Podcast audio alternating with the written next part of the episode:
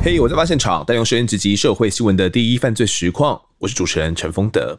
上一集呢，我们带来了黄富康的随机杀人案。长期呢居住在南投埔里的黄富康，因为生意失败，又被朋友骗哦，欠债有几百万，长达一年失业的他呢，扭曲了日漫冲梦中的含义哦，解读成他是杀人可以改运。将房东简天志杀害之后呢，为了怕家人得知房东的死讯伤心哦，仁慈的要让妻子还有儿子一同上路，好让一家人呢在黄泉路上可以不孤单哦，有个伴。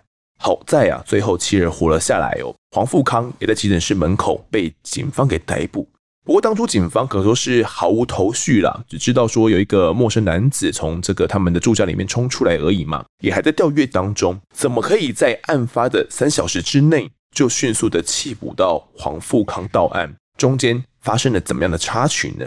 介绍这一集来宾是资深记者涂峰俊，峰俊哥，峰俊哥你好，嗨，丰德好，各位观众大家好。之前在苹果日报任职大概十八年，大大部分都是跑台北市的社会新闻，那中间也有跑过调查新闻跟担任内勤主管的工作，但是大部分都是涉略台北市的社会新闻相关，是算个老社会啦，也是老社会。那风俊哥，你在黄富康的案子最一开始的时候，你有印象这个案子是怎么样接收到讯息？因为这个案子也是你处理的嘛？那是二零零九年嘛，嗯。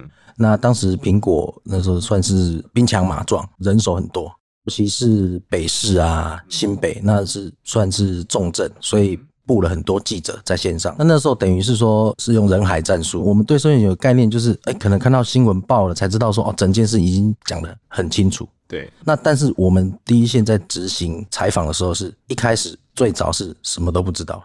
嗯，那知道什么东西？就是呃，我们会有我们的消息来源，可以讲的可能就是警方啊，或者是消防。嗯、对，那比如说我们讲命案或是杀人放火，嗯，那都会有伤者啊、死者。对，那第一线其实最早到的就是消防队，嗯，或是救护人员。那我们那时候当然跑新闻就是土法炼钢，用这种方式，哪里有人受伤，我们就往哪里去。对，那那个时候呢，我们的工作就是。知道第一时间，譬如说我们同步监听那个消防局的无线电，他譬如说哦哪里哪里有个伤者，他送了哪个医院，一切所有新闻不管大小都是从这样开始的，都这样跑出来的。对，就是土法炼钢这样跑出来。那当时我们就是日复一日做这种事情。那在我们那时候的作业的 SOP 机制，可能就是会派一个记者到案发现场，嗯，另外一个记者去赶到医院，因为当年大家看到苹果日报就是会看到很多呃送医的画面啊，或者是。嫌犯在现场，或是伤者，嗯，都很血淋淋的，就是没有拍到蛮严重的是不是？我们那时候就是要想尽办法要拍到，所以就会，诶、欸，譬如说骑摩托车啊，转大街小巷，但是目的就是要第一时间赶到现场，比消防、警方还要快，希望就是尽量能拍摄到第一现场。嗯，那医院其实它是送医过程，譬如说第一时间在现场可能来不及，那另外一个人在医院或许有机会。就近在那里等。救护车把伤患送来，哦、所以那时候常常会有看到报纸上会有伤者推进医院，嗯、我们拍到那些画面。对，对对，那我们当时就是执行这个工作。嗯，那回头讲案发那一天，我单纯就是接到电话说，哦，有人被砍，嗯，送星光医院。那我们在一切未知，只有这样的讯息的话，就是往那边冲。嗯，那那天不知道为什么，反正我到已经救护车已经进去了。虽然说救护车进去了，我们不可能就这样离开啦，但还是要继续采访，嗯、可能。周边看看有没有家属去啊？嗯、救护人员进出可不可以看到什么啊？嗯、通常还是会继续，或者是问一两句啦。对，比如说啊，伤势怎么样啊？嗯，哦，或者是哎、欸，我也不知道嫌犯是男是女，几岁，就是这些简单的资讯都是从这样子想办法去把它问出来，哦、或是看出来，或是听出来。嗯嗯嗯。哦，用各种方法。那医院我们就进不去嘛，对，那就在门口。那救护人员进进出出，忙进忙出。当时就是有伤者送去星光，嗯、那我去救护车已经进去了。对，那我们就在外面等，等等等，也没有看到什么。那后来，因为那时候我记得天气还冷，就是还要穿着外套的天气。嗯，然后我就坐在星光医院的急诊室的门口。嗯，那坐在那边就是看有没有人进出跟这个案子有关系的，就是会看啊，听听看。是不是相关的人？一来是可以去听到一些消息，或者上去问些什么。嗯，所以我们通常就算到了医院没有拍到东西，也会去观察进出急诊室的人。这么敏锐啊！哎、欸，这个必须就要常年累积。一开始或许不懂，嗯、但是久久了你就大概会知道，因为你知道发生地在哪里嘛，那你就会知道可能是哪个派出所去处理。对，所以那个派出所的警员来了，嗯，你就知道他可能是要处理这个案子。可能他们这个警车上面也会写，可能对，比如说士林分局啊，啊或者是消防分队哦。嗯案发地在哪里？他一定是最近的消防分队。那消防分队大概跑的哪些地区，我们都很清楚。嗯哼。所以如果是相关有地域性的，我们就会特别去观察他们，或者上去想办法问一些东西。那我们就是每天的日常就是这样。对。那所以那天还是继续在做这种事，就在外面。我记得是没有看到什么，那就在那里等，因为那时候警察还没有来，只有看到救护车在那儿。结果没多久，有一个人就。走出来，我刚刚说那天算是需要穿外套，比较冷的天气。对，就那个人，他穿着一件白色的汗衫，而且短袖的，然后背着一个背包。啊，我看他神情有一点不太寻常，我也不知道怎么讲，就是看起来好像有点失神。嗯，然后就走出来，然后他胸口有一点血迹，没有很大片，嗯，就有一些血迹，点点的这样子，对，不是整片的，因为他好像换了衣服。嗯，他可能换那汗衫上穿件白色短袖的汗衫，那有点血迹，那神情举止有点，我觉得有点怪怪怪怪的。但是我也没有想很多，但他手有好像有包扎，我忘记是哪一手，反正手指头有包扎。那我直觉想说，通常以我们的经验呐，进出医院看完诊就走了。对啊，或是急着进去，急着走嘛。对啊，不会在那边逗留，嗯，或者在那边晃来晃去。等人会晃就是我们这种人嘛，对，或者是警察在忙忙工作，嗯嗯。那这个人就出来，他可能有先坐在旁边花圃，跟我一样坐在那，嗯。然后我就觉得这人怪怪的。那因为我们现场有一个同事也到了，应该是他死者的老婆跟小孩被砍的那个现场。哦，对对对，那个住处。对，因为后面找到死者是在后来才找出来。对对。那。我同事就在那个第二现场，我看到他，我觉得怪嘛，对，然后我就打电话问我那个同事，我想说那个现场他到了，那边一定有警察，只是还没有过来，对，我就请他问警察说，他们可能到地之前可能会问有没有目击者啊，嗯，或是做一些查访，然后看有没有人看到嫌犯有什么特征，或者是有看到犯案的经过，对，我就跟我那个同事说，哎，你帮我问问看嫌犯长什么样子，有什么特征。那可能简单描述一下，就是哦，蛮高壮的，嗯哼，之类的一些外在的描述。那我就跟他说，哎、欸，我看到医院有一个人，很像是他、欸，哎，蛮壮蛮高的哦。对，那我就说，哎、欸，会不会是他？你要不要跟跟现场的警察讲？嗯哼，那可能同时是不是医院也有通报？我不确定。但是我就跟我同事讲了这些，说我看到一个好像是嫌犯的人，但是我不确定。嗯、啊，我先跟他保持距离，因为他现在坐在那。那可能我同事有通报警方。然后跟他说：“哎、欸，我们在医院的记者有有看到一个可疑的人，啊，我就这边等嘛，我也忘记等了多久了。我那时候就已经把他当成是嫌犯了，所以我有一点怕怕的。对，就是保持距离，我不可能直接上去，因为我有我们有我们的警觉性，我不可能去摄入说啊，你是什么，是不是什么？万一他又要行凶或者什么的，这个我们没有办法。我就是跟他保持距离，看着他，嗯，结果警察还没来，他站起来要走了，我想说哇，怎么办？因为呃，星光医院的急诊站在后侧。”那他有车道，走出去正门算前面，嗯，结果他就起身往正门的方向走，嗯，就顺着车道走人行道这样，已经走到快要到正门口，我也不能怎么办，我就跟着他嘛。结果走走走走走，他就走走停停，快要到星光医院的正门口的时候，就刚好就是两个制服警员骑巡逻车，他们应该是有接到那个讯息，所以他们要赶快赶到后面的急诊室。急诊室那边呢，我就跑去车道，把那个两个制服警员。把他拦下来，哎、欸，然后就把他拉旁边，我说、欸，好像是那一个，所以他们，你知道他们是要为了这个案子过来的，对，可能有问他说，你们是不是跑那个哪里哪里的，嗯，砍人案件，然后对我说，这个人怪怪的，你们要不要问问看？嗯，然后那两个警察就就拔枪，直接拔枪，啊，直接拔枪，一个拔枪指着他说，可能问说是不是你干的之类，嗯，那黄富康当时的反应没有很激烈，我觉得他表情算是木然，然后。警察拔枪指着他，他就两手投降，就举高投降。对，所以我就有拍到那个第一时间的画面，他就举手，他没有做反抗。后来一个人还是枪指着他，怕他可能会有什么反应，另外一个人就上去压制他，对，就把他压在地上。那中间他们靠近，可能有问他相关的事情，嗯，那他好像是有承认说是他做的。那他当时有背着一个双肩背的后背包，嗯。那后来压制他，把他上铐之后，再来就是搜他身上的物品。嗯，他包包里面就找到犯案用的什么翻刀啦，嗯，等等的东西。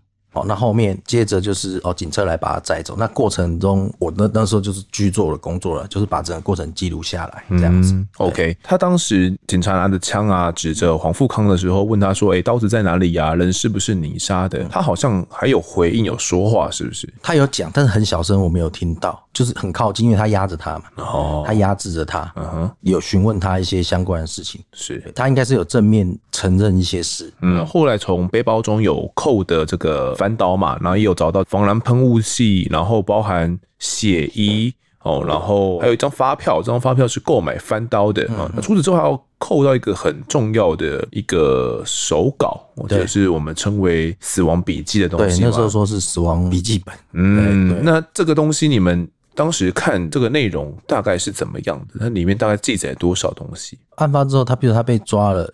开始主要关键知道说是随机杀人，因为那时候还没有随机杀人这个东西。嗯，警方也有去询问被害人嘛。对啊。虽然说死者死了，但他的老婆跟儿子，嗯，他没有去问认不认识他，因为一般的，比如说杀人案或是伤害案，就会说啊，你们有没有什么过节啊？嗯，有没有什么纠纷啊？有没有欠债啊？对，认不认识，甚至连认识都不认识。嗯，那为什么会找上他们？嗯，找上这一家人？那一个名单后来你们有去联系到说，呃，他好像。包含到说死者他不是第一个打的嘛？对，他名单总共内容上面是怎么样的？那个名单就我们所知，可能至少有十个，它就是一张，嗯、其实就是一张纸而已。它可能就是有列一二三四五六七八九十，嗯，十个就是一到十，可能都是姓名、电话，嗯，或许还有地址，但是他们的角色都是房东。嗯哼，那死者好像是在第四还是第五？那因为后面采访中间有一些跟警方可能对不起来，包含说我们有找到一二三号。那黄富康跟警方供称是说他自己打了第四通就找到死者。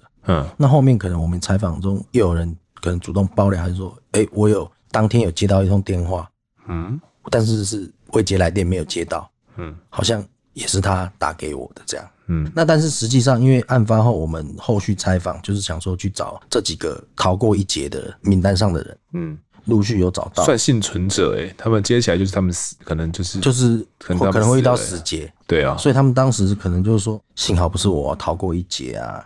他们几个都是可能忙没接到电话，好像有一个讲说，当时有有通到电话，但是他觉得对方态度不好。所以就不理他，所以就没有约成。嗯，那个人也是因为这样逃过一劫。对对，那很不幸的就是被害人这一家死者就有接到电话跟他相约，才会衍生出后面整个事情这样发生。听众们呢、我们过往有找过一些像是资深的社会记者来哦，然后有像风军哥这样的社会记者，也有像呃军豪哥这样的社会记者来，呃，有讲述过一些我们的社会记者在采访上的一些经验跟过程啊。因为这些社会案件呢，都是需要记录的嘛。平常担任这种第三方记录的这种记者啊，竟然成为了破案的关键人物。因为如果没有风军哥在现场的这个及时的发现的话，很有可能黄富康或许会再持续犯案也说不定哦，有可能。因为他名单十个里面，他只找了一个。那看他的样子，他可能已经决定要干这个事情了。通常这种都是可能杀红了眼。对啊，既然要做了，或许他如果当下没有被抓到，因为警方侦办还是需要时间去调查确认对象，那中间还是会有空档，至少一天、两天、三天，我们不晓得当时如果没有被抓，后面这些时间。是不是会再做出更多案件？这样对啊，因为其实上一集我们有采访到这个阿善师嘛，阿善师也说，狼杀越多，转运的效果越强的这种感觉啦。他也说要去杀害掉老婆以及孩子，是为了觉得说爸爸死了，然后他觉得可能会很难过，干脆呢帮他们也了结生命了，让他们不会感受到这种伤心的情绪哦。他们觉得他觉得自己很仁慈啦。不管这论述是怎么样哦，总之好险，也因为凤军哥及时发现哦，才及时的来破案，在三小时之内。那呃，当时在这个件事情发生过后啊，因为你的关系，及时的破案，熟识的警方啊，或者是当时辖区的警方是怎么样讲这件事情的，或者是有没有请你去协。就调查一下哦。当天其实抓到他带回去之后，当然警方也是有认识嘛。但是我还是我还是有依照程序做笔录啦，因为我我本来是我们记者本来是旁观，我说哎呀不用做笔录吧。他说要要要，那真的是你找到了，我们我们也不能说是我们自己办案有利呀才抓到他。那因为的确是这个是很关键，他们也说这很关键。那也很感谢我弄到很晚在做笔录啊。然后到后面市警局也很感谢啦，也有颁了一个奖给我这样子哦，例行荣誉章啊，一个台北市警局有颁发一个对警政有重大贡献的例行荣誉章哦。那那个是警察也有，警察是另外一个章，市民是就是你讲的这个例行荣誉章，第一枚是给我的。因为刚好那时候刚好创立这个制度哦，所以第一枚那时候是局长洪胜坤有颁给我这样是，然后也是刚好第一枚就颁到了这个记者身上哦，对，是也是一个警媒合作的良好先例啦，还去市警局颁奖。其实这个对我后来跑新闻可能有一点帮助，你知道吗？怎么说？发生之后，新闻也有一来新闻有报，然后也有同业来采访，对，那时候也有简单接受访问，可能警察比较关心。相关的新闻，嗯，我后来可能跑现场啊，或是跑新闻啊。虽然说我遇到的那个警察，或者是我不认识，嗯，但是反而是他认出我，然后就变成信任有加加深就对了啦。对，就是说，哎、欸，你有帮帮我们警察，嗯，然后他们就有印象。其实一直到了这个黄富康的案件啊，三小时被逮捕之后，其实事情也蛮明了的。那黄富康呢，对于整个案情，他也都算坦诚不讳嘛，几乎都是一五一十的哦，都跟警方都讲了。那没想到他到了地检署之后，开庭好像还有讲出一些更惊人的话，是不是？对，那时候因为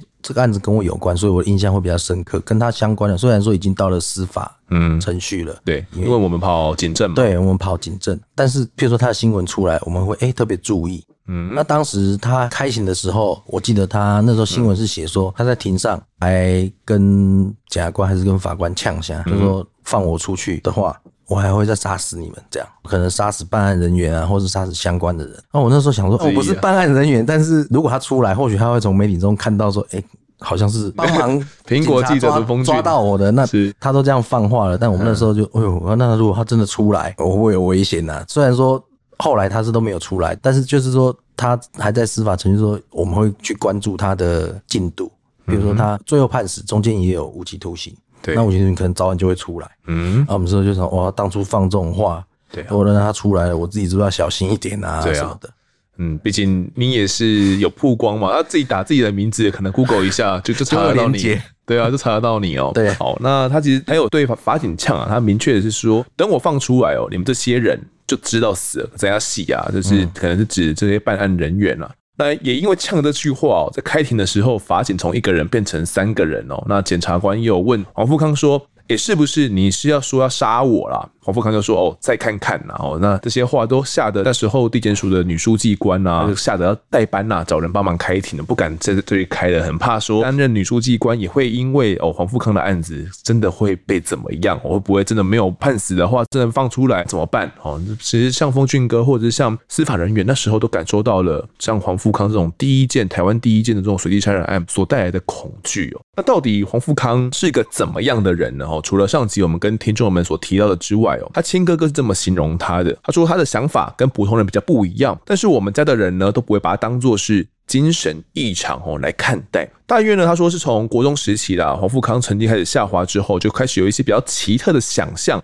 有点像是我们现在所称的这种中二病哦，可能听众们比较年轻一点就知道什么是中二病。考上呢这个电机科的他呢，其实不太爱念书哦。休学了一阵子之后呢，开始当了水电的学徒。那服役的时候还担任空降的特战部队了，因为他其实体格蛮高壮的嘛。我们前面跟他提到，并且还有签下三年的自愿役哦。那也就是那个时候呢，他接触到了日本漫画哦，冲梦。那在退伍之后，他在网络上有认识了一个大陆籍的妻子。认识没多久之后呢，就不顾家人反对之下哦，他就决定。要闪婚了，那家人形容啊，他其实对妻子是太过顺从了。那我不知道说风俊哥那个时候对于婚姻状况有也有了解吗？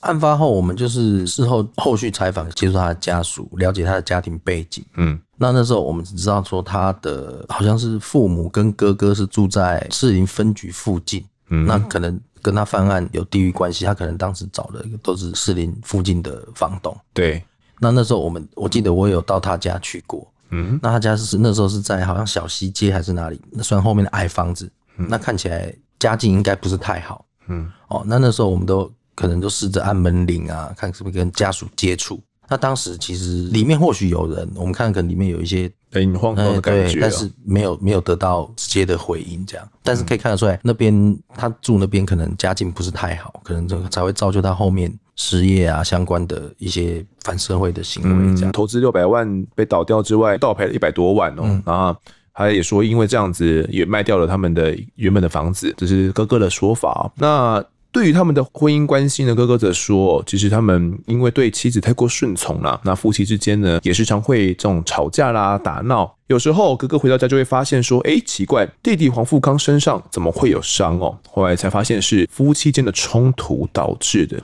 黄富康说他自己不会赚钱哦，对不起老婆。就让老婆打也没关系哦，可能也是因为这样子，感觉自己有一些压抑，压抑，哎，对，过于压抑，就是在夫妻的感情之间，工作不顺，可能在老婆面前比较抬不起头，可能有有些自卑，对，类似这样的状况。爱情说，他就说，我太太会打我，会骂我，因为我不还手，因为以前上班的时候呢，人家骂我，我也是忍耐，有一次被打，我也是忍耐，从小到大呢，这种不幸的遭遇哦。多到说不完哦，不是一个衰字可以形容的。另外呢，针对他的精神状况，他的说，大约在五年前呢，他就有这种失眠的困扰，开始会去拿安眠药。想到投资失败啊，我心情就很低落，也曾经有轻生的念头，想要切腹哦，但是没有执行过。平时呢，会担心有人会伤害他哦，因为有声音会跟他说话。在家里呢，常常会听到他的妻子会叫他的名字，但是诶，妻子就不在家里面呢，所以他随身会携带这种防狼喷雾哦，对抗他这个有一个声音呐。那到底为什么要犯案呢？他则说是因为他在家里面哦，跟外面都是忍气吞声。那直到那一天呢，他就爆发了，没有选择什么特定对象，因为从小到大他认识的几乎都是坏人。那为了调查他的精神状况呢，法官有对他的就诊记录确认说他先前确实是有因为失眠的问题哦去看诊。那为了求慎重呢，法官再请了台大医院呢来进行精神鉴定哦。医师最后认为啊，黄富康疑似是潜伏型的思觉失调症。哦，那个时候的名词是精神分裂哦，现在是思觉失调症。大约在五年前呢，父亲生病之后，哦，思考变得比较僵化，哦，容易固执，而且容易冲动，判断力下降，导致他的婚姻啊跟投资失败之后有这种情绪低落状况，并且呢，伴随着疑似的幻听症状。尽管有这样的一个鉴定啊，呃，医生也认为说。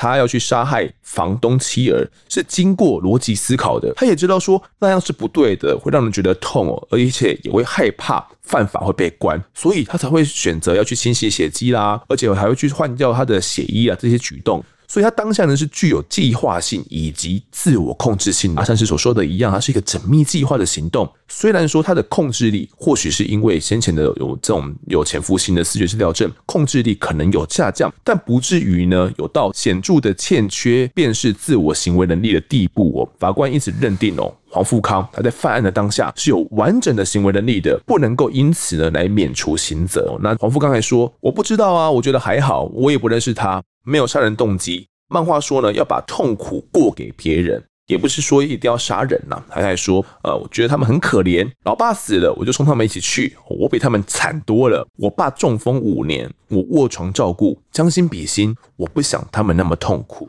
好，那前面他说到的说什么？痛苦要过给别人哦，应该就是《銃梦》第一集坏蛋的台词啊，就是那一句“痛苦像流水一样哦，如果留给别人就不会痛苦了”那一句台词，有可能就是跟这个有有所照应。最后一审法官呢认定黄富康呢是人命如草芥哦，饭后还用自己有精神疾病去辩驳，没有什么深切的悔意啦，而且对整个社会的治安啊跟公共安全造成严重的影响，因此判黄富康死刑。不过来到了二审之后，高等法院则认为说黄富康有符合自首减刑的条件，还以呢黄富康有愿意赔偿三十万，而且深具悔意，还有第二个罪不及死跟第三个精神状态异于常人，总共三点哦，来改判他无期徒刑。最高院发回更审之后，哎，更一审法官又有不同见解了。他们这次认定说，警察上门之前呢，他就已经知道发生命案了，因此呢不符合自首要件，再一次改判他为死刑哦。那到底华富康符不符合这种自首要件？他到底的关键点在哪里？我觉得听众可能也不太懂啦。丰俊哥，你你的认为呢？就我们个人了解啦，就是一般来讲哦，有自首投案，对，那这个当然法律上有专业的见解，嗯，那就我们的经验来讲，说以这个案子，嗯哼，说一般讲说投案就是，诶，警方已经知道对象了，嗯，哦，现在新闻常常看到啊，案案件发生，然后呃，警方想办法去协调嫌犯投案。那可能就是这个案件发生之后，警方已经知道对象，然后可能用各种方法让嫌犯主动自己来投案，那叫投案。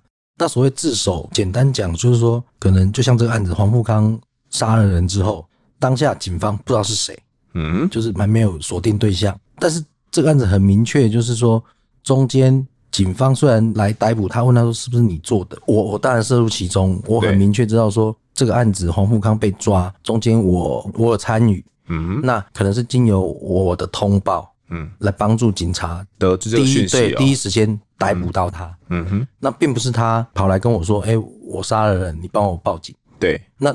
我们从字面上来看，我我个人认为，如果是自首，可能是他杀了人，他手受伤去医院受受伤了，可能跟医生说我杀人，或者跑出来跟一个路人说我杀人，嗯、你帮我报警，这个比较符合要件。对，那我的个人认知是觉得说，以这个案子，其他我们我们不提，就是这个案子是关键是他是被第三人告诉警察，问他是不是你做的，嗯，他才说对，是我做的，并不是他主动去拦警察说，哎，我刚杀人，你抓我，嗯，我自首。表面上看，的确，我我自己认为说没有符合自首要件的，对，嗯，因为他杀人之后，他还去包扎，他要离开啊，对，他或许还要去干下一件啊，嗯，种种的可能虽然已经没有发生了，但是他并不是第一时间跑去。主动去自首的是，其实这就是跟一审的见解嘛。就他们觉得说，警察在黄富康上门之前就已经知道说有发生命案的啦，哦，所以不符合自首要件哦，所以才改判他死刑嘛。到前一审、二审的时候，他觉得说，嗯，黄富康其实是有符合自首的减刑要件的。那这个到底差别在哪边？其实有一点蛮重要，就是说，如果他有符合自首要件的话，哪怕是有符合自首要件，其实法官呢也都还有一个裁量权。那这个裁量权又是怎么一回事？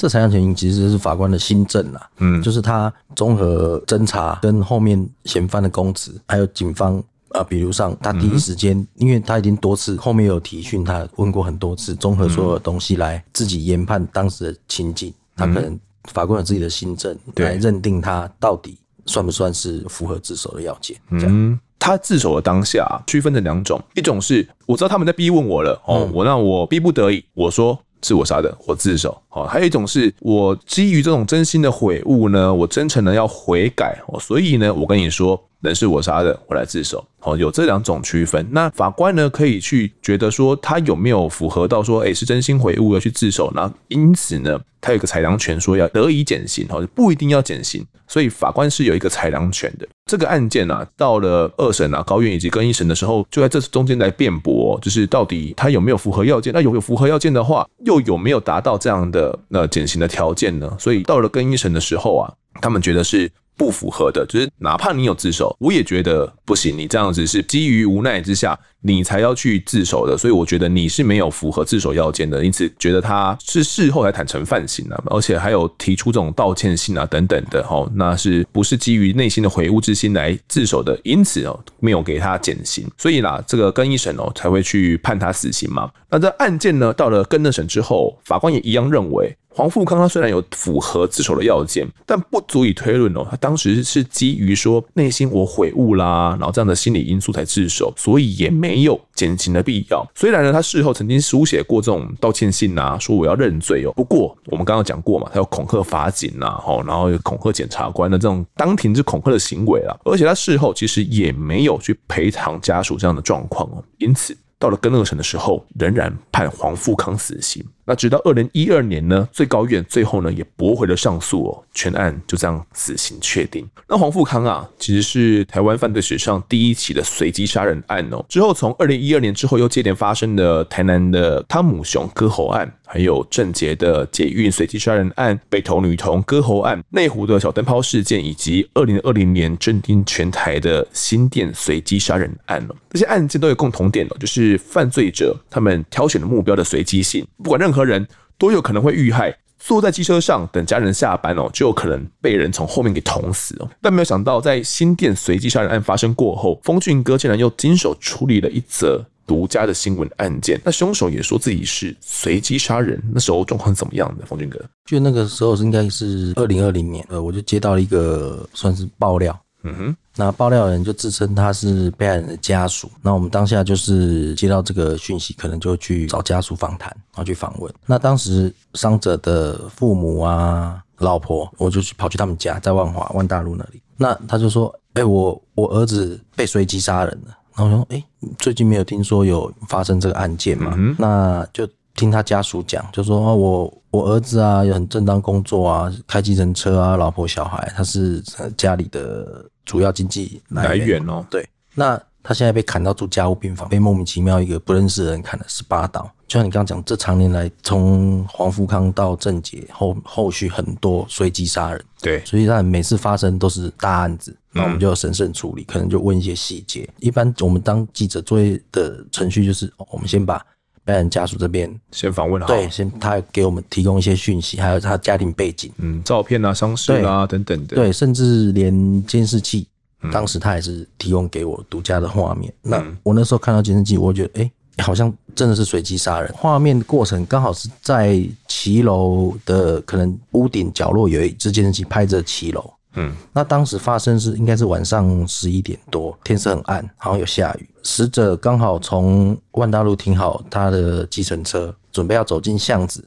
回家。嫌犯呢牵着脚踏车，嗯，然后跟他擦身而过。有没有碰到那个可能摄影的角度不确定有没有碰到哦，但是两个人擦肩而过之后，嫌犯立刻拿一把刀，就是从后面一直捅他。嗯，那时候被害人真的有有跟他扭打，但是一开始已经被他捅了好几刀了。嗯，结果他可能就不知倒地。对，他倒地的时候，那个嫌犯要继续捅，继续捅，一直捅。哦、我也算不到他捅了几刀了，嗯、但是因为那个监视画面，因为天色暗，没有很清，只看到先捅他那个人转身跟他搏斗拉扯，到那个人可能不知倒地，他继续捅，结果嫌犯就跑了，就看到那个伤者有站起来，嗯、那把刀还插在他的左手，没有拔走，对，还插在上面。嗯，然后后来嫌犯是因为万华分局局光所就在对面，对，那可能有一些声响还是什么的，还是警方刚好经过巡逻经过，没多久就有上去围捕他。就抓到嫌犯了，马上抓到了。对，然后后来抓到之后，这个嫌犯呢就说他之前捡到一把刀，就是犯案用的刀。嗯，他说这个是上帝给我的礼物，听起来好像就是精神有问题啊。一般人不会去讲这种话嘛，杀人可能就要有动机啊。对，可能跟他结仇或是有什么纠纷，随机杀人是随便找一个对象，不认识的，我看你不顺眼，或是我觉得是你，就是杀你。那他讲的好像就是这样子，上天给的礼物要我去杀人。对。嗯，他可能他说他有人跟他讲还是什么，他就捡到一把刀，嗯，他觉得是上天给他的礼物，他要拿这把刀去杀人。这个是我访问完家属，那最后我们就会去问警方，因为警方第一时间那时候抓人也把人移送了，我就去问警方，那时候万华分局就问警方说，哎、欸，哦对，是随机杀人，但是那时候有语带玄机，我也不知道为什么，嗯，就说这个嫌犯的供词的确是像我刚刚讲这样子，嗯，就是讲一些不合逻辑的的话，嗯哼，听起来好像这人精神有问题。对，他可能有幻听啊、幻觉啊，对，才会有一些不合逻辑的说辞，就是其实是要解释自己杀人的理由，但是他的对象是是随机的。那当时警方也是这样说，嗯，第一时因为前半的供词是这样子，对，那当时我写稿啊，就出这条新闻，嗯，那时候出都是说，哦，台北市万华区又发生一件随机杀人，一个计程车司机呃莫名其妙被一个人砍死，啊，没有砍死啊，那时候有住院住了很长一段时间，反正被捅了十八刀。那大家就以为说，啊，又是一件随机杀人，也不清楚说这个人的背景。那时候我们也新闻采访也想要去问问说这个嫌犯他的背景。那时候我记得警方有讲说，譬如说我们侦讯就会说啊，你要不要通知你的家人啊，或是什么的。嗯、我记得那时候警方特别讲说，这个嫌犯他说都不要通知他家人，嗯，所以对他的背景还有他一些过去可能做什么工作啊什么都不清楚，嗯，家庭状况不是那么了解，都都不清楚说他的背景是什么。家属也说我们不认识他，对啊，家属也很单纯说我很倒霉啊，我家里经济支柱被砍成这样，现在躺在加护病房怎么办？他本人也没办法跟你讲述嘛。被害人那时候在加护病房嘛，对啊，可能有就是警方去给他侦讯，那个时候被害人好像也不知道他是谁，被随机杀人，随机杀人遇到了倒霉。嗯还在加护病房中，还在努力着。是，但没想到这个案子一直到了法院之后，却大逆转哦。那真相到底是怎么一回事？哦，那个逆转其实让我们也要佩服检警的调查了，因为那时候新闻铺天盖地说哦，又有几人随机杀，大家都往这个方向。那我后来想想，那时候警方有跟我语带保留说，哎，目前看起来是这样子。那后面可能他们有在进行追查，我觉得办案警方还蛮认真的，嗯，才有去把后面这些。事情整个因果有把事情完整的把它还原出来，嗯，因为后来知道说这个嫌犯其实他不是随机杀人，他其实是塑造一个随机杀人的情境，他其实是情杀。嗯，这个被害人呢，虽然当时是计程车司机，后面检警再去调查嫌犯呢，他从事就是房仲业，他在台北市某间房中上班，那他有一个女同事，他跟这女同事也可能暧昧不明，他可能喜欢她，虽然说他自己也有家庭，嗯，这个女生也有家庭，被害人也有家庭，这个被害人为什么会跟嫌犯扯上关系，又说是情杀呢？对，后来警方就去查查查，最后发现说，这个被害人在开机人的之前也当过房仲啊，所以他认识了这个嫌犯当时的女同事，女同事叫小美好了，他也认识这个小美，嗯，结果呢，他们可能有交往一阵子，嗯，虽然说各自都有家庭，可能就是婚外情，那后来分手了。那这个男的呢，可能时不时还会传简讯给她，哦，可能想要约她或者怎么样。那小美呢，可能觉得不胜其扰，就很烦。嗯，那当时他又跟这个嫌犯来往比较密切，可能有谈到说啊，这个之前那个男的一直传简讯来啊，约我干嘛？他觉得骚扰了。对。嗯，那当时这个嫌犯就是刚好可能爱慕他嘛，或是两个人暧昧不明，他可能英雄主义还是怎么样的，很可能很帅，刚刚我给你出力啦，他不会再烦你了之类，因为他可能给他看讯息说啊，他常来烦我，对，就后来他可能跟他夸口说他会去解决这个事情，就是延伸到后面他故布疑阵、自导自演的一个随机杀人的情境，其实目的是要杀死他的情敌。为了要达成那个目的，还有装设一些特殊的器材，是不是？对，他就是因为他知道他开计程车嘛，嗯，后来真相大白，就从头到尾就是预谋犯案，根本不是随机杀人，嗯、他就是锁定说要要干掉他。嗯哼，通常这种嫌犯他打定主意要做一件事，就是预谋犯案，他可能会去想办法掌握他这个对象的行踪。他开计程车每天到处跑，不好追踪呢。对，什么时候上班，什么时候下班，计程车是很很自由、很弹性的工作嘛。对啊，我们的经验就是。想要犯案的人，那他都会去做功课，或者是说他其实在这方面他就会特别有心思，嗯，他不知道去哪里想办法，因为知道说征信社会给他装 GPS 啊，嗯，那他就去自己可能买了一个 GPS，GPS 就是一个小小的金属盒，嗯哼，里面有磁铁，车子底盘都是铁的嘛，对，他就会吸在底盘上，你在哪里移动，我随时可以掌握，那可能这个就会便于他后续想要对他不利的。一个手段，嗯，这个谍报片都有演嘛。对，这个步骤好像是为了要去营造他是在一个随机的路边去杀害的。这个行为，我觉得他是想要在一个合适的地点、合适的时间，嗯，创造一个包含他那时候骑脚踏车啊，擦肩而过，的擦肩而过啊，穿雨衣回头什么，我觉得那个可能都是他精心设计过的桥段，因为他精神根本其实根本没有问题嘛。嗯嗯嗯。那他讲一些精神有问题的人会讲的话，再加上他前面布的这些塑造那个。情境其实就是为了塑造随机杀，因为从我们刚刚讲第一件到后面陆续发生随机杀人，后面精神鉴定啊，可能都会影响后续判刑的依据。他目的就是想杀人，但是他想免除自己一些刑责，才会去做铺排这个剧本。OK，那其实后续这个伤者啦，这位计程车司机哦，虽然在加护病房努力了很久，但最后还是不治身亡哦。不过法官在裁量这方面的时候，他们认为说这个房仲算是杀人未遂了，因为距离他杀害他之后，他其实一度病情是有好转的，几乎快恢复了，也好像有感染的问题哦，后续才又在伤重不治，所以。法官认为他算是属于杀人未遂，并没有觉得他是属于这种杀人罪啊。法官也认为啊，房仲哦，其实就是误导检方的办案方向嘛。跟检方说什么，我的兰博刀是上天赐予我要保护安全的礼物，礼物说要保护自己，所以要先下手为强，所以我就捅了他，这些鬼话嘛，想要去假借说自己有精神疾病，想要去脱罪哦。那最后啦。一审也判这个房仲说他的杀人未遂的部分呢，判有期徒刑九年哦。至于这个装 GPS 的部分呢，则判十个月哦，合并执行是九年八个月。那小美的部分，她也有犯行哦，因为她也有算是共同的去装设这个 GPS 啊，所以也有处八个月的徒刑。这个部分。我记得蛮有趣的，就是大家想说小美她是就是第三者，对如果第三者大家只是爱慕她，我只是抱怨局怎么她也卡到这个妨碍秘密，那中间这个妨碍秘密就是当时嫌犯装了 GPS，嗯，因为 GPS 那个是吃电池的，对，久了会没电哦，结果他就看到哎、欸，可能显示说哎、欸、快没电了，对啊，但是他可能有跟小美吹嘘说我已经掌握他行踪了啊什么什么的，结果他说他知道 GPS 快没电了。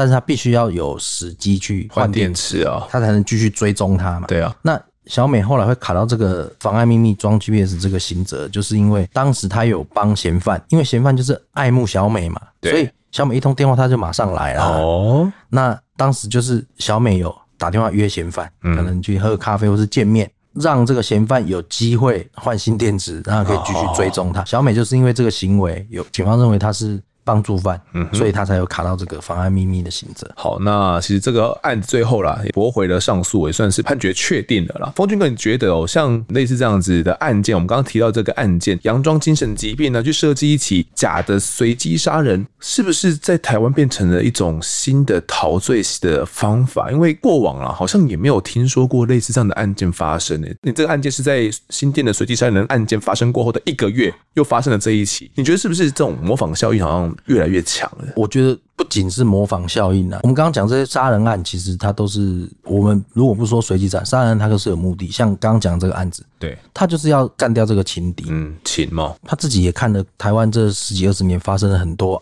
案件啊，对啊，什么案件啊，判刑啊，司法的程序。假设说我之前是一个嫌犯，我打定主意啊，就是要杀掉对方。我知道我最后都会做最坏的打算，我或许最后会被抓，但是我希望我可以不要蹲那么久嘛。对。有什么方法可以让我完成我想要杀人的行为，我又不用免除刑责，免除刑责，或是不会被枪毙？那怎么办？每天社会新闻这么多，他们都会学嘛，就算不懂，也可以上网 Google。现在资讯发达，嗯，很多案件过去的判例，会犯犯罪的人，他就会在这个事情上面去钻研，下很多心力去想办法，做一些对他自己最有利的行为。包含刚刚那个例子，就是很经典的例子，他就是塑造一个随机杀人的。嗯，那其实他是有目的的，他是想要干掉他的情敌。所以你觉得类似这样子不断去挑战司法的，我觉得会越来越多。就像可能过去你们也谈过，之前到处枪击案啊，嗯、我们现在看到每天媒体在报枪击案发生了，过两天就会有人出来自首或者投案。馆长模式，对，馆长模式也是我说的，就是枪击案，或是他们都知道警方侦办的程序，哎，发生了就要赶快破案，有破案，有人认了，把断点。设好，设好，可能到投案人为止。嗯哼，哦，这个是可能是枪击案寻仇的。嗯，那我说杀人案一样嘛，他会看一些案例，怎么样杀了人之后可以让自己的刑度降到最低。嗯，甚至可能会没事。嗯哼，他当然会往这个方向去想办法开脱自己的罪行。嗯，那警方也只能持续的去增加自己的侦查技巧，想办法让犯法人能定罪。但是以后的犯罪模式一定会难度越来越高，欸，哎，对，一定都会是这样子。像现在每天很多新闻。哇，每天都一直会有爆料出来。像峰俊哥这案子一开始也是呃相信了家属的说法嘛，然后警方的说法嘛，那或许我们也会精进说调查到他们的家庭状况哦，感情状况，在一开始在求证的时候，我们就可以去了解到他们更深更深的一些观念呐，嗯、对啊，一开始也没想到吧？对对啊，确实，你说真的要我去，我也没想到，对啊，我真的没想到说这种东西。所以我说办这案子的警方算真的很认真，嗯、如果他单纯把他移送结案。虽然说人抓到破案了，嗯，但后续他要把事情做足，他有去调通联呐，嗯，去调监视器啊，哦，才发现说，哎，他可能追监视器那个脚踏车，他平常根本不骑脚踏车啊，才发现说他有正当的工作啊，去查访他的同事，查访他的亲戚，从来没有听过他有胡言乱语，讲一些不合逻辑或是精神好像有异常的。橘子都没有，那他们可能因为办案人员可能也是有他们的敏感度，嗯、他会觉得说，哎、欸，这好像有有怪怪的哦，有玄机哦，然后在周边再去继续查，把这个整个案子把它逆转。那其实自从了黄富康的随机杀人案件之后，台湾的随机杀人的频率越来越高了。有的就如同黄富康判死了，那有的则因为呢被认定有精神疾患而免除死刑。金店随机杀人的案件之后，相信这不会是台湾的最后一起类似案件。而其实呢，这种最可怕的随机杀人类型哦，到现在都还没有出现在台湾啦。也就是这种对自身的境遇不满了而迁怒社会，或者是这种杀人快感成瘾哦，这两种类型。这种类型其实蛮可怕的哦，就是你算是好险啊！如果有出现的话，例如说杀人快感成瘾，我很喜欢杀人的感觉，爱死杀人的感觉了。我觉得这感觉太棒了，我没有任何理由到街上我就是想杀一个人。哦如果有这样的人出现的话，恐怕会对台湾的社会造成更大的死伤哦。那怎么去谈这种社会的防范作为哦？我觉得就得从呃每一起的个案研究开始起了，因为我觉得这是一个很大的命题，到底有整个社会怎么去制止，就是防范这种随机杀人案的发生，我不知道哎、欸，峰俊哥你自己认为嘞？觉得很难嘞。对啊，现在资讯爆炸哦，你看日本每次只要有翻一个案子，嗯哼，随机杀人后面就会接连串有模仿犯效应。对，台湾虽然说不是直接有人说哦，我就是模仿郑捷，或者我就是模仿谁，但是感觉上我们有时候跑新闻，忽然说，哎，捷运站又有人亮刀。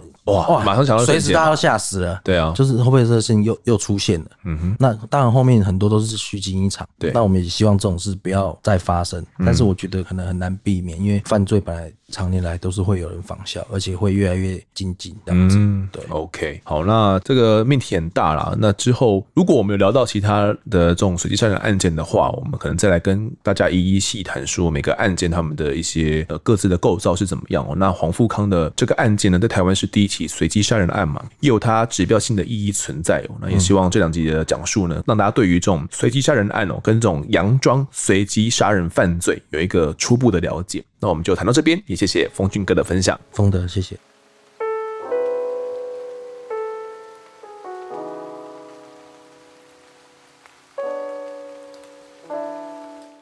接下来进到听众时间，首先是干爸干妈们的抖内。第一位抖内的呢，他没有留下名字，他说呢，听了节目的详解与说明，能让自己对社会事件能有更多面向的思考。第一次赞助 Podcast，非常用心的节目，谢谢。很开心，这位听众哦，第一次抖内就献给案发现场。我们的目标确实就是要让大家呢有更多的面向思考啦，我个人的目标啦。透过我们的讲述哦，有比较多线性跟多层次的一个讲述，或许会把它搞得心很乱哦，脑子很乱，但也有可能呢，你会从中。获取到不同的想法，然后因此呢，去构筑出你自己对于这些社会案件的一个思考的方向跟方法了。自己的理解是一个比较有立体概念的，不是那种很单一的那种方式。好，下一位抖内的是 Vigentina，这个查了一下，这个名字怪怪的。他说呢，逻辑清晰，声音富情感，案卷选择有特色。若能加强罪犯人格养成的分析，and 对周围亲友异常的关怀，就能对社会更有帮助了。好，谢谢这位抖内的听众。其实我对于这种罪犯的人格养成分析，是我相当相当好奇的一块，也是我想努力的一块。但一方面是我们能从我们能够看得到的书面资料上所能找到的，其实对这方面的资讯并不是那么多哦。就是比如说像判决书里面，通常就只有大概可能一页吧，或者是一页不到，我会去讲到这些精神鉴定的结果，或者是犯罪心理的时候，会去讲到。他去可能有访谈到他过往小时候的儿时经历等等的，但那都是很浓缩的啦，所以那样的内容我也觉得有时候会有点欠缺哦，我也会想要知道更多，但就碍于资料有限啊，所以可能之后也会想要找一些相关的人来讲述一些关于这方面的一些资料。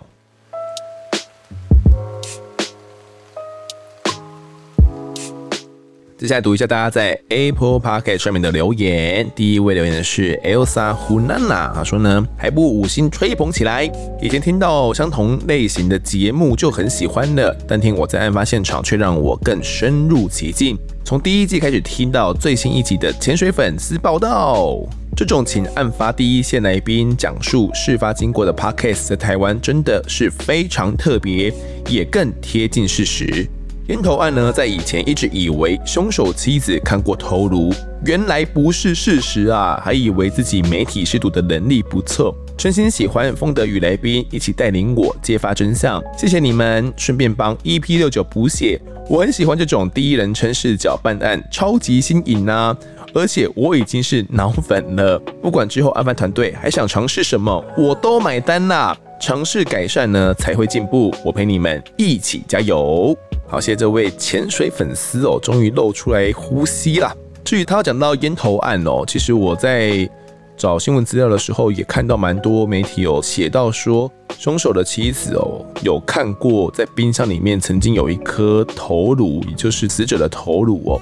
那这方面我查了资料，然后也看了判决书，就是为了要搞懂这一点，因为有的有写，有的没有写啊，到底有没有我也搞不清楚。那我查了一些资料，只是包含判决书里面就没有写到这一块了。所以在录音当天呢，我也有去问，就是来宾们哦，去问到到底有没有，他们说根据他们的访查，其实是没有的。不过我在想。因为我没有找到那个时候为什么会有，好像说凶手妻子看到冰箱内有一个头颅这样的说法的来源是从哪边？也有一个可能性呢，哈，这个可能性是说，嗯，凶手妻子呢，可能因为他先回到大陆去了嘛，那他在大陆的时候呢，其实接受了蛮多媒体采访的，有可能是在那个时候呢，他真的有看到，然后并且呢有讲述这样的一段过程给当时的媒体。那后来呢，可能担心自己会涉案，所以回到台湾的时候就不敢讲了。我有想过这个可能性啊，但是我没办法去查证，因为我没办法找到那时候的一开始的新闻是从哪边出来的，这到底源头是什么？所以我最后就是还是直接采用了第一线侦办警方的这个说法。我也以为我自己的媒体适度能力不错了，不过有时候资讯相当混乱哦，可能多看了几家也不一定就能够知道真相是什么。总之呢，也谢谢这位脑粉呐、不管怎样都希望你能够持续买单哦。好，下位听众爽啦，吹赞啦，优质节目，什么基督徒才懂原谅？我觉得根本是来传教的，一边听王宏伟讲好话，讲话偏颇，主要还是想要彰显基督教的好，不拉不拉的，才不敢承认死刑犯的没有悔意。尊重多元宗教很难吗？抱歉，我听到那句话有点忍受不住。我很喜欢节目主持人的声音温暖，口齿清晰，叙述条理分明。继续加油！好，谢谢这位爽啦吹啊。嗯，他主要讲述的呢，应该就是王宏伟的那一集哦。我们有请到黄明正牧师我来讲述他在入狱之后呢，接受到的这个教化过程。那我也必须跟大家讲述一下真实的状况。其实黄明正牧师呢，那时候录音之前哦，我们因为一些呃录音室的时间问题，我们在外面先聊了一阵子，大概有聊了二三二十几分钟吧。然后我们就再谈一下关于一些他所教会过的案子啦，比如说像陈静心啦、谢依涵啦等等的，我们就是闲聊。那期间呢，呃，我们也有聊到说，哎，等下在讲述的时候。我该怎么样去称呼黄明正牧师？我说你要该称呼你为牧师吗？还是该怎么称呼呢？就是或者是明正哥之类的，因为我那集是用明正哥嘛。那他是说呢，呃，可以用总干事就好。他是说啊，这个牧师可能在台湾反而没有那么讨喜哦。此外呢，我们也有讨论到了，在该集里面呢，宗教的一些观点该谈论到多少。我当时是跟他说，就是我们可以谈论到，呃，可以带一点点，可以带一点点，因为我说，呃，完全不提也很奇怪，因为你们确实就是用基督教来去引导死囚们去愿意忏悔，所以完全不提也很奇怪啊。因为我自己也很好奇，说为什么这些死刑犯他们都已经要被枪决，可能随时哪一天就会被判死刑了。到底为什么他们会想要去接受一个他们从来没有接受过的宗教呢？会觉得说，嗯，我信上帝是有用的呢？对于一个无神论者，我对这点相当好奇嘛，所以我也会想知道他们到底是用怎样的方式去指引，是以怎样的观点，那他们为什么又要这样去做？所以我觉得那集的内容，尽管我们仅到部分哦，但。我并不太觉得说黄明正牧师呢是那几时代传教的，因为呢我们在沟通的时候，他也说，诶，我也可以完全都不谈。然后过往可能可能在节目某些节目的时候，他也可以完全都不谈，就看我们自己的需要到哪边而已。所以依他的过往的经验呢，他也可以去谈一些除了宗教之外的这些教会的过程。不过我觉得那一集就是我们沟通的结果啦。虽然可能这些偏向是宗教的部分有比我预期的还要再多一些。但我真的要替黄明正牧师来声明说，呃，我并不觉得他是来传教的啦。至于这个讲话偏不偏颇啦，这个有没有不敢承认死刑犯的回忆啦，等等的，我觉得就是大家各自的观点的解读喽。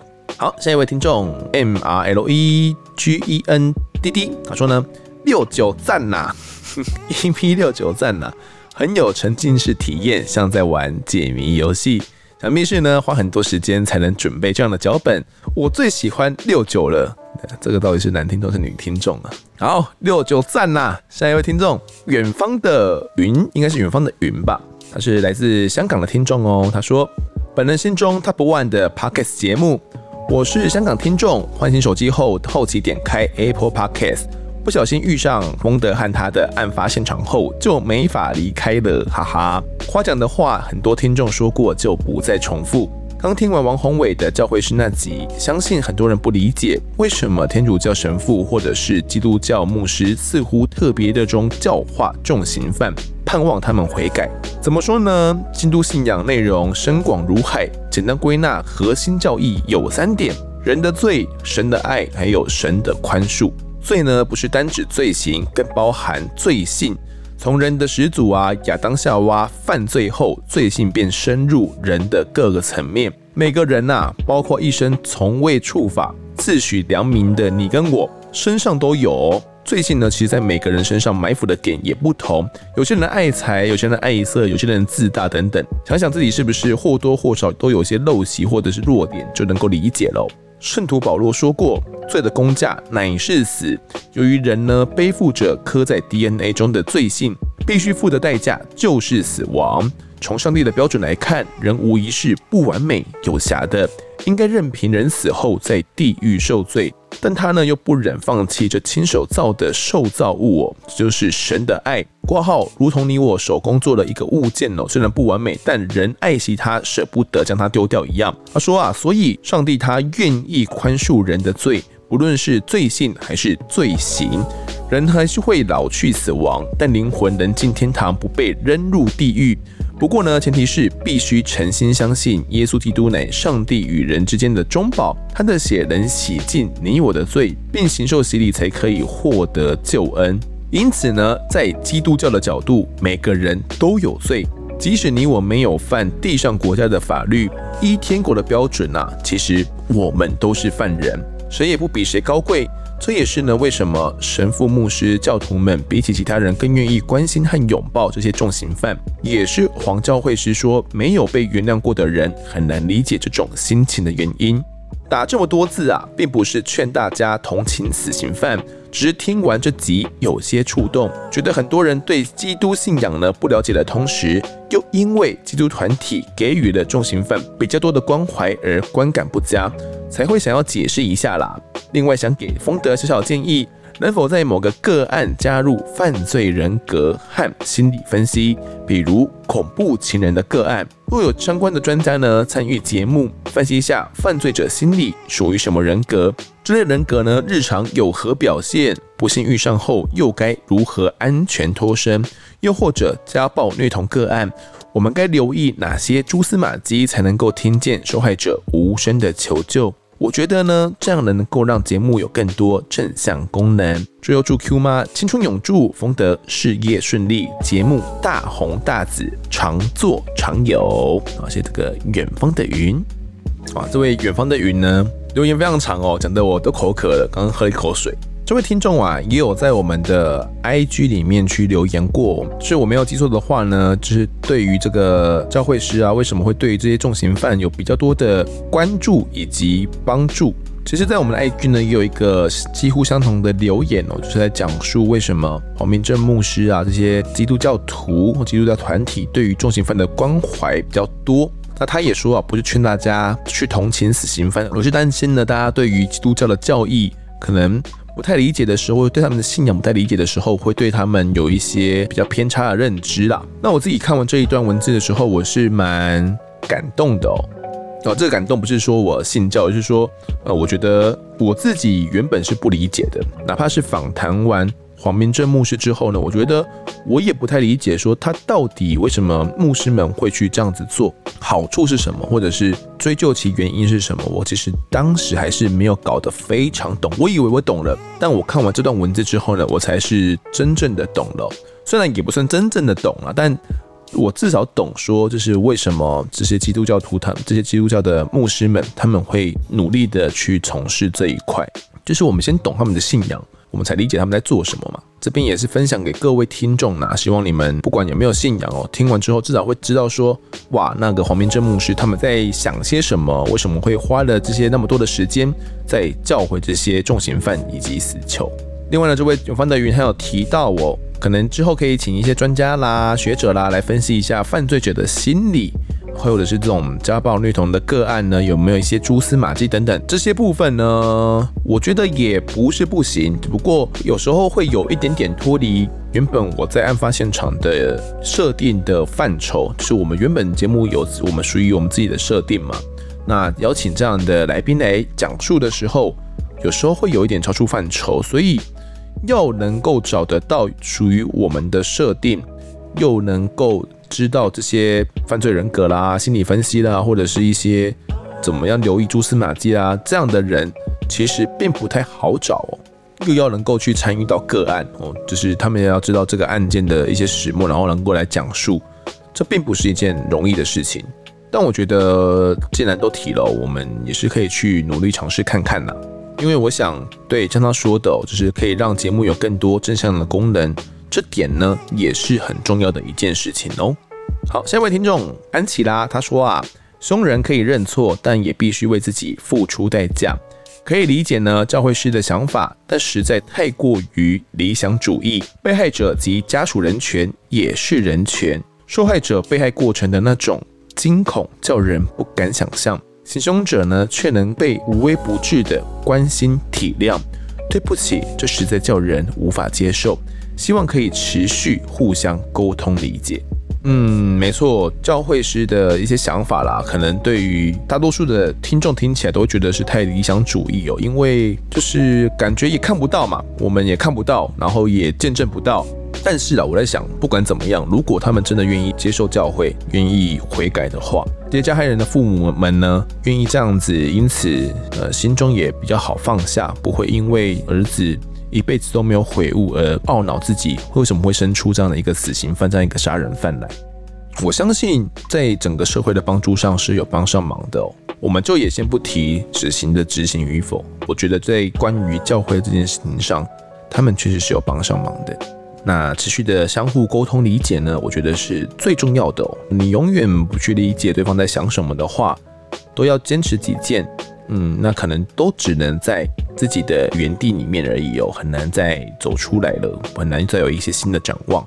最后一位听众，他叫做警察总部，他说啦，风德一百分，小孩在家的时候不能听，只能趁小孩上学的时候疯狂听。风德声音很棒，节目内容很用心，哎，编的也都邀请的很恰到好处。唯一的缺点是我常常一边化妆一边听。有时候太投入，走出门搭电梯照镜子的时候才发觉，哎，两位哦，怎么今天画成这样？希望这个节目长长久久会一直支持下去，已经强迫我身边的亲友都要收听。P.S. 昵称被小孩乱改，结果改不回来啊！这个警察总部啊，一边化妆一边听，感觉会有一些奇效哦，不知道。听案发现场画出来的妆容会不会特别美？有有兴趣的话，可以分享你的妆容在我在我们的 IG，让我来看看到底会画成怎么样。好，那这集的听众时间就读到这边。如果听众们喜欢我们的节目的话，欢迎到脸书以及 Instagram 搜寻“我在案发现场”，有脸书私密社团以及粉丝团，还有 IG 三个平台，通通追踪起来就可以掌握更多案件消息。也可以跟风的我聊聊，给我们建议。各收听平台上按下订阅跟五星评分，就是对我们最好的支持。如果在 Apple Podcast 上面留言，我都尽量在节目中给出回复。也跪求听众们推荐给身旁的好朋友，一起来听听看我们聊案子。案发现场，我们下次再见。